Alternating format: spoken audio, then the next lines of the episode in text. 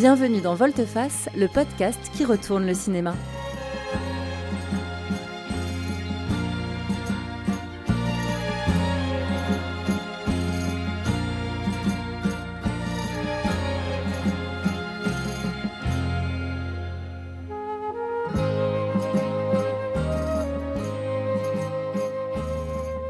Vous écoutez la saison 3 dédiée à l'intégrale des films de Sam Peckinpah.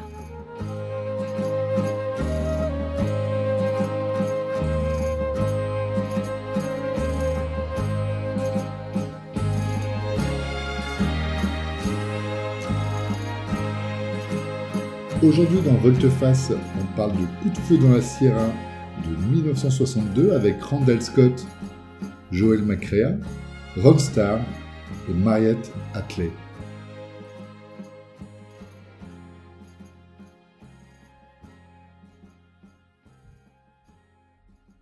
Bonjour Patrick.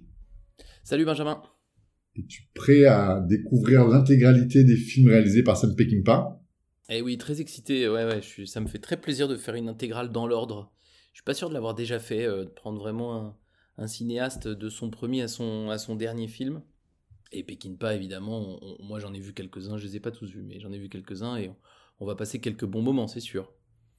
C'est donc le thème de cette saison 3 de Volteface, l'intégrale de ce réalisateur américain qui a produit euh, une petite quinzaine de films entre 62 euh, et 82 et qu'on va essayer de vous présenter dans l'ordre. Exactement, et comme on n'est pas des historiens du cinéma, on a été voir ce que disent les historiens du cinéma, on a lu un peu des bouquins et des magazines, on va essayer de, regarder un peu ces films euh, avec euh, notre euh, naïveté habituelle, et, comme on nous a dit qu'il y avait beaucoup de personnages inadaptés dans les, les, films de Peckinpah et beaucoup de violence, ben, on a décidé que ces thèmes-là nous suivront un peu pendant, tout, pendant toute cette aventure, d'aller découvrir ces personnages inadaptés et cette violence un peu partout. Et puis évidemment, on digressera sur les, sujets qui nous passionnent. On va faire comme ça. C'est parti. Alors on démarre avec euh, Coup de feu dans la Sierra, mais c'est bizarre parce qu'en fait, si vous allez regarder sur Wikipédia ou ailleurs, vous allez vous dire, bah déjà, ils font une intégrale, mais ils commencent par le deuxième. En fait, officiellement, il y a un New Mexico qui est sorti en 1961 et qu'on a regardé aussi. Donc, c'est d'une certaine façon, c'est un petit peu un, double, un double épisode. Mais on a décidé de, regarder, de faire le double épisode parce que euh, New Mexico et Coup de feu dans la Sierra, c'est un peu les mêmes films. Sauf qu'il y en a un, New Mexico, qui est plutôt raté. D'ailleurs, euh, Sam le renie euh, officiellement et c'est vrai que le film, pas très intéressant. Et Coup de feu dans la Sierra, je vais revenir sur le pitch dans quelques minutes, c'est la même histoire, mais on peut dire en réussi. Les films sont très proches, ils racontent des histoires avec des structures assez similaires et des personnages euh, quasiment décalqués euh, l'un de l'autre. Donc en effet, autant se concentrer sur Coup de feu de la Sierra qui euh, nous semble largement meilleur. Je commence par un petit pitch. Dans Coup de feu dans la Sierra, on va suivre un personnage principal dont le nom est Steve Judd. Et Steve Judd va, va se voir confier une mission euh, par un banquier d'aller ramener de l'or euh, d'une mine jusque dans une ville. Et il va chercher, il va constituer une petite équipe autour de lui et retrouver un vieil ami et un jeune cow-boy qui vont l'accompagner dans ce voyage aller-retour, donc aller chercher l'or, retour, ramener l'or. Voyage au cours de laquelle ils vont rencontrer Elsa, qu'ils vont euh, tirer des griffes de son père et emmener à son promis, à son mariage. Et donc on va suivre ces quatre personnes sur les routes sur les chemins plutôt à cheval, puisque c'est un western évidemment, euh, dans l'ouest américain. In all the stirring legends of the frontier west, there is none as exciting as the reckless saga of the men who pushed the last outposts of civilization across the Sierra Nevadas. The men who ride the high country.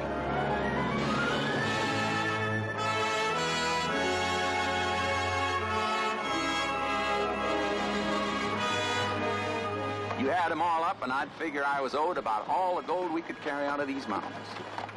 Looks like you've got a pretty good claim. oh, it's a gold mine, honey. Why don't you come on over and take a look? The lure of gold and the lust for excitement held them together.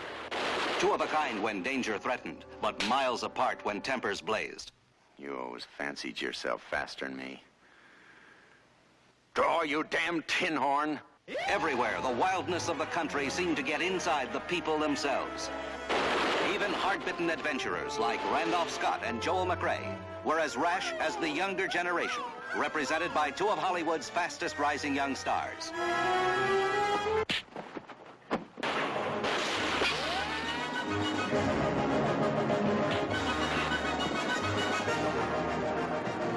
C'est finalement une euh, structure et un, un sujet assez classique, non, pour un western On aime bien dans les westerns quand les mecs se déplacent, quand il y a une, une quête, alors avec de l'or, pourquoi pas, euh, quand c'est pas des dollars. Et puis quand il y a ce voyage, il y en a, on a vu des tonnes de films évidemment, euh, des tonnes de westerns dans toutes les époques où les personnages voyagent. C'est à cheval, c'est en caravane, mais on est toujours dans cette idée de cet ouest euh, qui est pas encore colonisé vraiment et, dans lequel on, se déplace beaucoup. Et donc effectivement, ce film, il est de ce, point de vue-là, c'est vraiment un western classique. Euh, on y retrouve plein de codes qu'on a, pu voir chez John Ford et d'autres. Donc pour commencer euh, un peu le, regard sur cette œuvre, on a parlé du héros inadapté. Ici, notre héros inadapté, c'est euh, Steve Judd. C'est un peu un vieux de la vieille de, de l'Ouest. C'est comme ça qu'il nous est présenté. On a un moment assez rigolo parce que euh, on voit euh, rencontrer ses nouveaux employeurs, donc qui sont les employés de la banque pour lesquels il doit transporter de l'or et à qui il arrive avec un CV équivalent long comme le bras. Donc on, est un peu en face d'un entretien d'embauche un peu de, de notre époque avec le CV du type de, devant lui et euh, il y a des commentaires de ces banquiers qui euh, sont à la fois impressionnés par tout ce qu'il a fait mais qui le trouvent euh, un petit peu vieux. Pour signer son contrat, le père Steve, il, va dans les toilettes pour pouvoir mettre ses lunettes parce qu'il est plus tout jeune et il les voit plus très bien. Donc on le sent déjà un petit peu en décalage avec son temps. On estime que euh, le job qu'il doit faire doit être fait par des plus jeunes et même lui a perdu sa superbe en étant un petit peu physiquement amoindri. Et ce qui est passionnant dans le film, c'est que le western, moi j'adore le genre du western, c'est divertissant, mais surtout euh, aux US, c'est quand même l'histoire racontée quasiment en direct, hein, parce qu'il y, a- très peu de décalage entre les histoires qu'on raconte dans le western et le moment où elles se sont passées. Le western a été énormément utilisé pour, euh, pour défendre des, des grandes valeurs, euh, en particulier la famille, qui est vraiment le, truc le plus important aux États-Unis, la loyauté envers ses valeurs et les gens qui nous entourent, et puis l'amitié comme une, la fraternité euh, comme euh, un, des, un des moteurs essentiels et une des bases de la stabilité euh, des relations. Quoi. Et ce qui est intéressant, c'est que notre Steve, il y croit à tout ça, mais manifestement, c'est le dernier. C'est-à-dire qu'on va se rendre compte dans tout le film que toutes ces valeurs, elles sont tout le temps bafouées par tout le monde sauf par lui, et que donc lui, il est complètement inadapté. Au-delà du fait qu'il voit plus très bien et qu'il est obligé de mettre des lunettes, il est complètement inadapté à ce monde dans lequel, auquel il appartient plus, quoi. Oui, c'est vrai que tu parlais du western, euh, qui a été euh, finalement un peu euh, l'histoire réécrite des, États-Unis. C'est vrai qu'à cette époque-là, les spectateurs, ils allaient voir un peu les héros qui étaient leurs grands-pères. Et souvent, on leur servait des films où l'homme blanc qui partait à la conquête de l'Ouest était en fait la figure familiale qu'ils ont eue ou dont on leur parlait quand ils étaient enfants.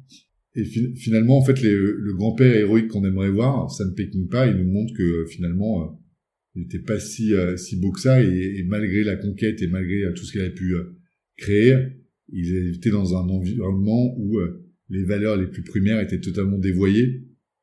Ici, ça va très très loin. Par exemple, si on commence par la famille, il y a deux exemples qui sont très forts dans le film. Le personnage d'Elsa, il est à moitié cloîtré par son père, qui se réfugie dans la religion, elle n'a pas le droit de sortir, elle n'a pas le droit de se faire belle, elle travaille au champ. Elles se sont vraiment emprisonnées par ce père euh, un peu tortionnaire, qui est sa seule famille, et, en fait son rêve c'est d'aller euh, se marier avec son, euh, son bel inconnu qui travaille à la mine, et qui lui a des frères.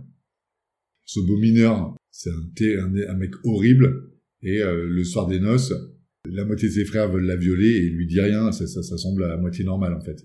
Donc on voit comment cette famille, qui est souvent le refuge, la protection, le lieu où finalement on est, euh, on est bien, ici c'est euh, des endroits euh, totalement terribles, dans lesquels en fait le danger est présent, alors que normalement elle a été retrouvée son mari pour, on, pense, hein, se marier, être heureuse et avoir beaucoup d'enfants. Ouais, ouais, et d'ailleurs, bah, c'est amusant. hein. Moi, je, je vous conseille d'aller voir des vieux, des vieux westerns, enfin des westerns classiques, on va dire, où vous allez voir le, les personnages sont bien habillés, propres, il n'y a jamais de poussière sur leurs vêtements, et la, famille est un, havre de paix, comme tu dis, on n'est pas violé par son père ou par, les frères de son mari dans un, western classique.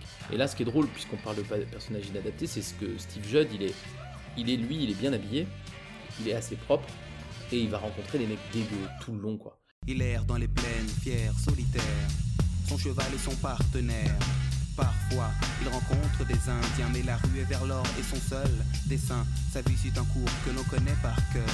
La rivière sans retour d'Otto Preminger, tandis que John Wayne est looké à la Lucky Luke, propre comme un archiduc. Oncle Sam me doute, Hollywood nous berne, Hollywood berne, dans la vie de tous les jours comme dans les nouveaux westerns.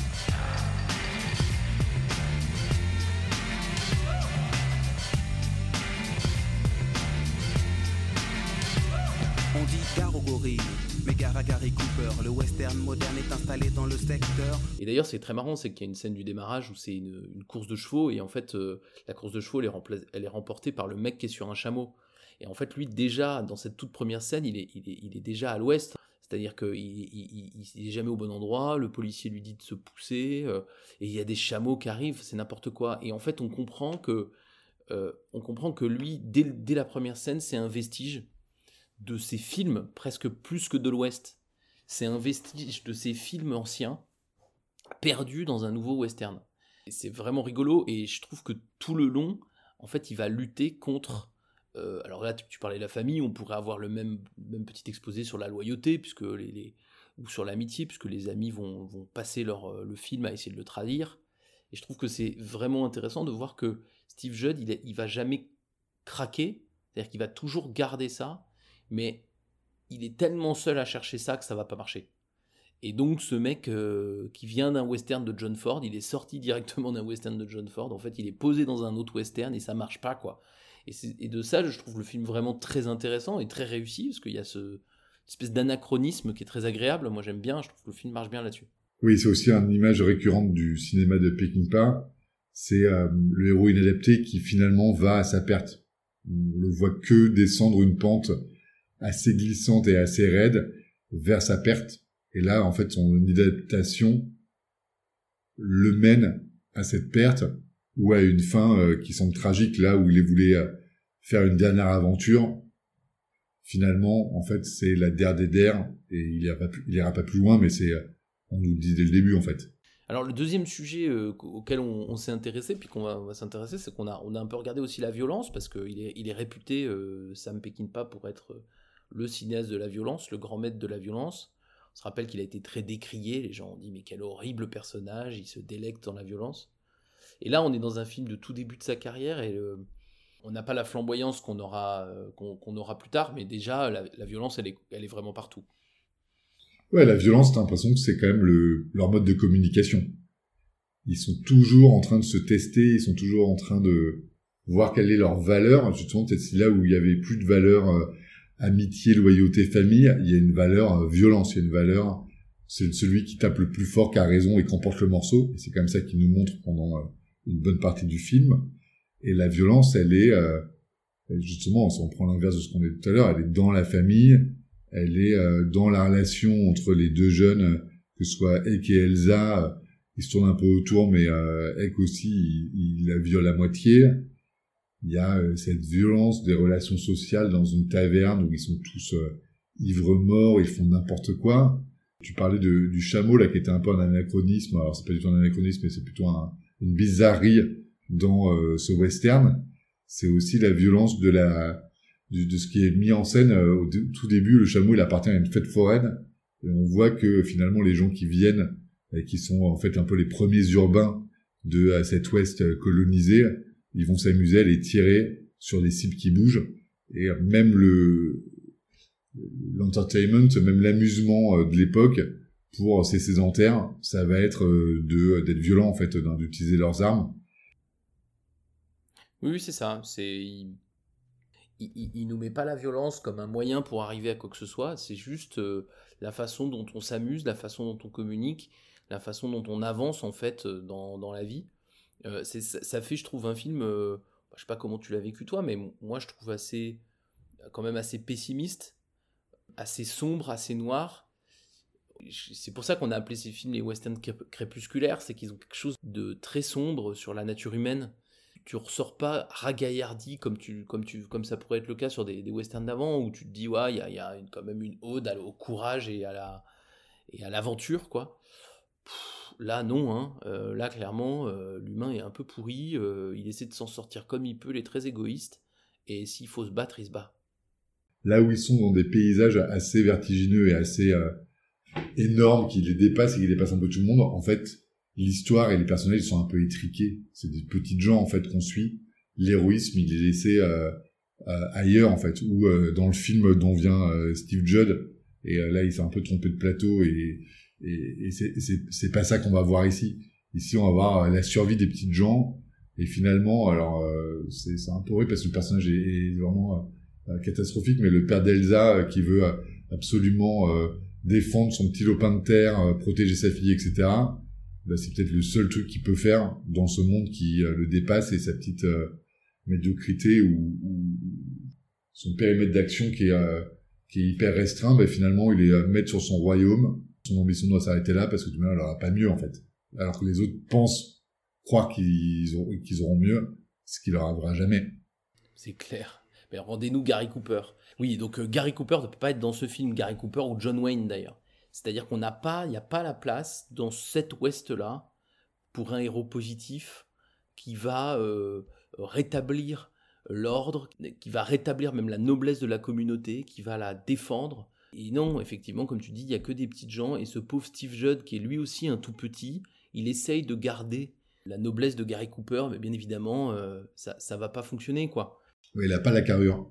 Il n'a pas la carrure et il est plus dans ce monde où ça marche en fait. De toute façon, tu vois bien qu'on s'en fout. Tout le monde, ils, sont tout le temps peintés. Personne n'attend d'attente de personne. En fait, c'est complètement égoïste. Probablement d'ailleurs que ce film, il, vient des années 60, mais il a quelque chose aussi de, marquant parce qu'il est, il, parle un peu aussi du monde contemporain, je pense, des années 60, peut-être même encore plus de maintenant, donc de, cette idée où les gens en fait ils se battent pour euh, leur intérêt au moment où euh, ils se présentent et où finalement il n'y a plus beaucoup de place pour la grandeur quoi. Et c'est assez troublant pour ça que ce film des années 60 soit aussi euh, actuel aujourd'hui. Ouais, et au-delà de la violence, c'est aussi euh, la fin des idéaux. T'as euh, l'idéal de l'amitié parce que Steve veut voir son pote Jill pour faire un dernier coup, mais c'est un peu en souvenir de bons vieux temps. Il y a Elsa qui va aller se marier avec l'un des frères Hammond. Elle, c'est un peu l'idéal de l'amour va aller euh, contre euh, vents et marées et contre tout, euh, l'amour est plus fort que tout. Tu vois, ils, ils y arrivent pas, quoi. Enfin, ça marche pas. Non, non, rien ne marche, rien ne marche. Pour terminer, peut-être sur ce film, ce film, il nous a assez, toi et moi, fait vite penser à d'autres films. On a voulu les, les comparer. Moi, j'en ai un petit peu parlé. je trouve très intéressant la date à laquelle le film est, produit. Donc, tu, tu l'as dit en intro, c'est 1962. 1962, c'est aussi la date de sortie de L'homme qui tua Liberty Valence, donc John Ford, et, surtout ce film où, je ne sais pas si vous l'avez vu ou pas, mais il faut voir si on vous intéresse un peu au western, parce que c'est le film où euh, John Ford fait prononcer cette phrase au héros qui est euh, ben, si la, la, légende est plus belle que la, que la réalité, imprime la légende. Façon de dire, justement, on a fait des westerns jusqu'à ce jour qui sont toujours des réécritures de la réalité au profit de l'histoire fantasmée de l'Amérique. Mais dans, évidemment, dans Liberty Valence, ben, on est en train de basculer, puisque on, vient de, dans ce film-là, on vient de, de soulever le, le, rideau et de regarder ce qui se passait derrière. Et donc, on est pile la même année. Donc, ce qui est intéressant, c'est que on a, moi, pour moi, Coup de feu dans la Sierra, il n'a pas pu voir euh, Liberty Valence en le faisant, mais il a déjà choisi son camp. C'est-à-dire que Coup de feu dans la Sierra. C'est l'adaptation euh, pure et simple de cette belle phrase. Exactement, mais sauf que lui, coup de feu dans la Sierra, il a laissé tomber la, légende. Il a dit bah la légende en fait c'est tout pourri. Euh, moi je vais juste vous montrer la réalité. Et ça fait un film hyper intéressant à regarder en écho à Liberty Valence, comme si Liberty Valence était l'annonce de ce qui allait se passer avec Coup de feu dans la Sierra, la fin de l'hypocrisie quelque part.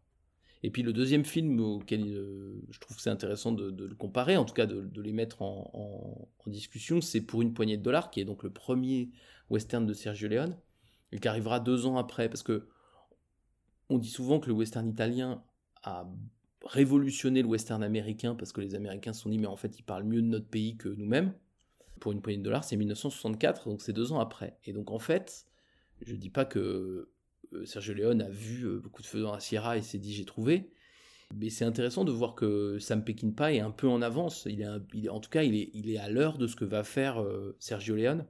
On peut pas dire que Sam Peckinpah aura copié euh, Sergio Leone. Donc, Coup de feu dans la Sierra, c'est un film qui est probablement un peu oublié aujourd'hui, euh, connu des seuls cinéphiles.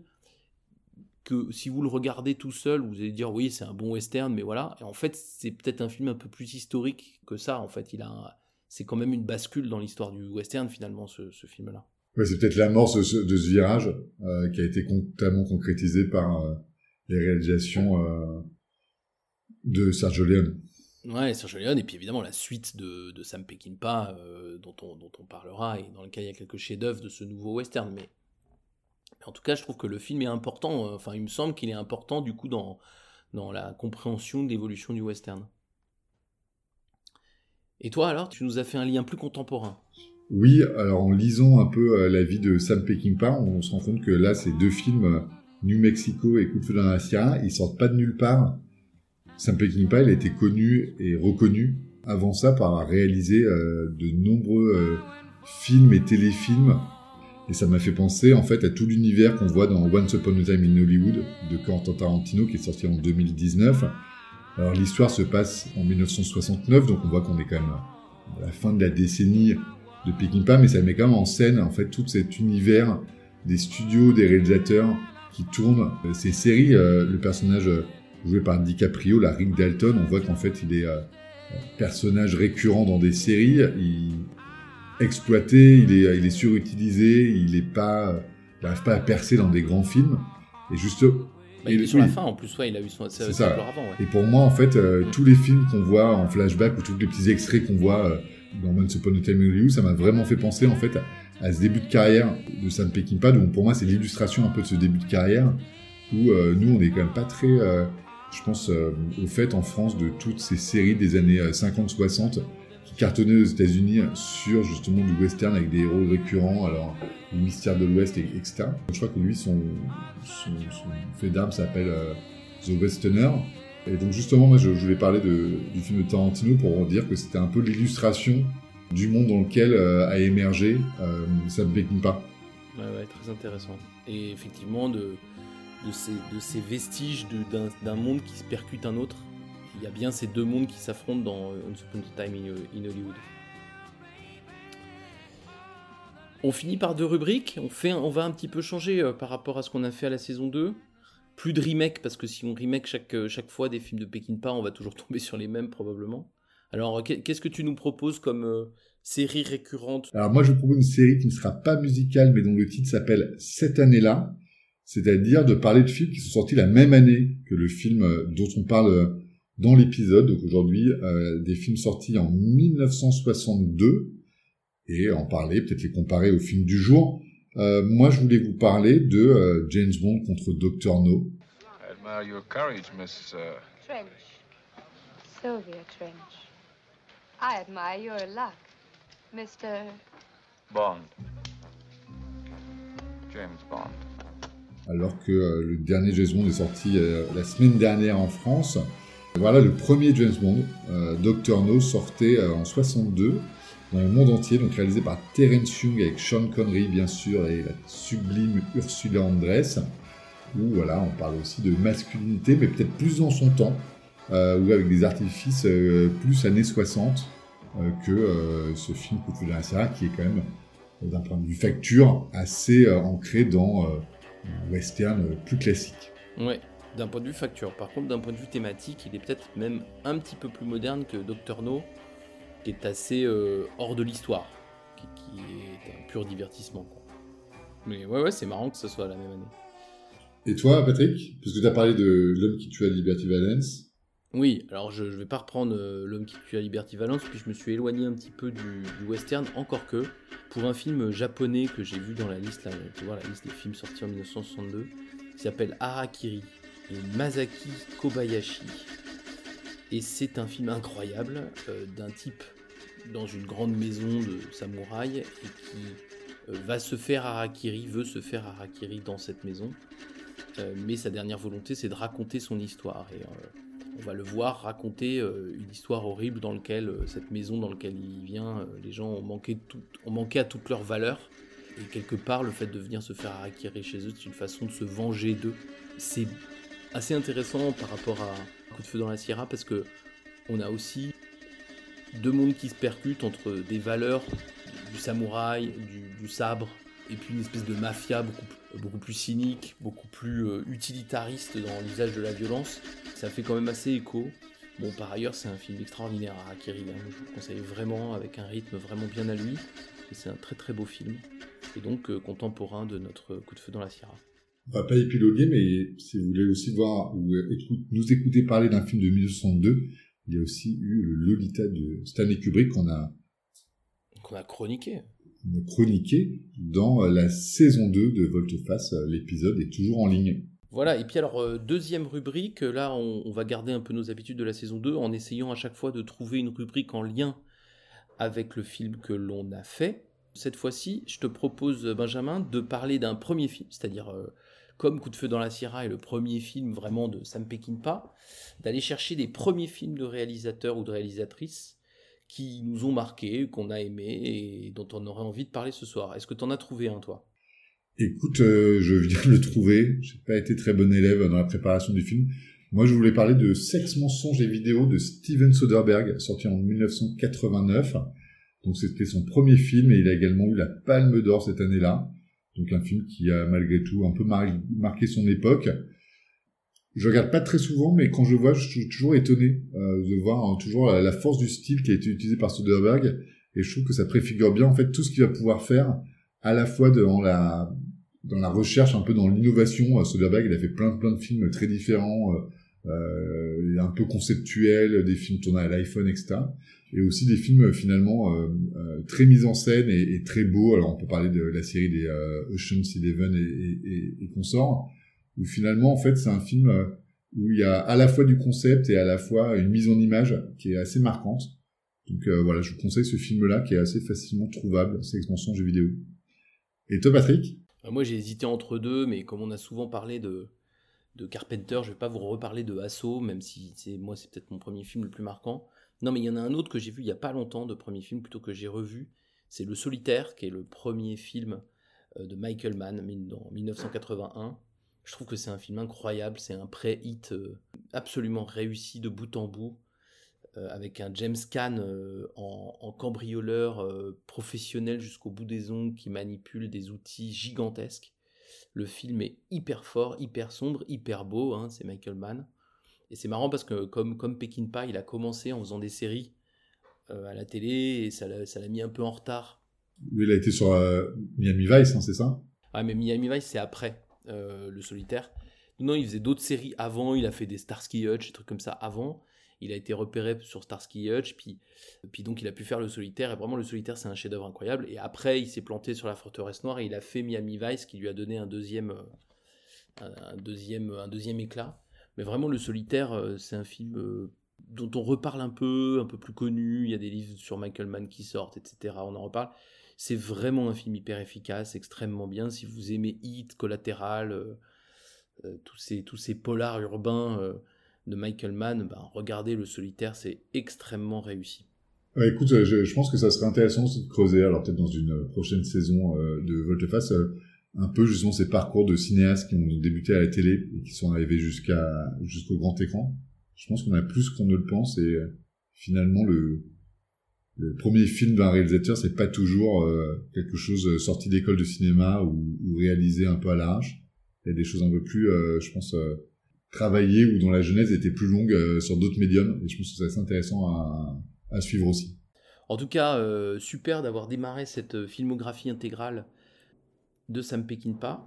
On va se retrouver très vite, et là, c'est pas la peine de, vous faire de suspense pour regarder Major Dundee. Et donc, ben, on vous invite à le regarder si ça vous intéresse pour pouvoir écouter notre discussion à propos de ce film. Donc, Major Dundee, un film de 65 ans. On fera un saut de 3 ans dans le futur. À bientôt. À bientôt.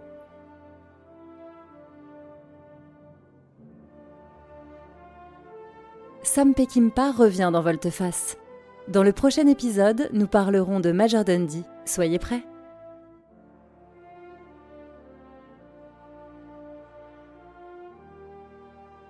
N'hésitez pas à partager, liker et commenter cet épisode s'il vous a plu. Vous pouvez nous suivre sur Twitter et Instagram. Et nous dire en commentaire les films que vous aimeriez voir dans Volteface. À bientôt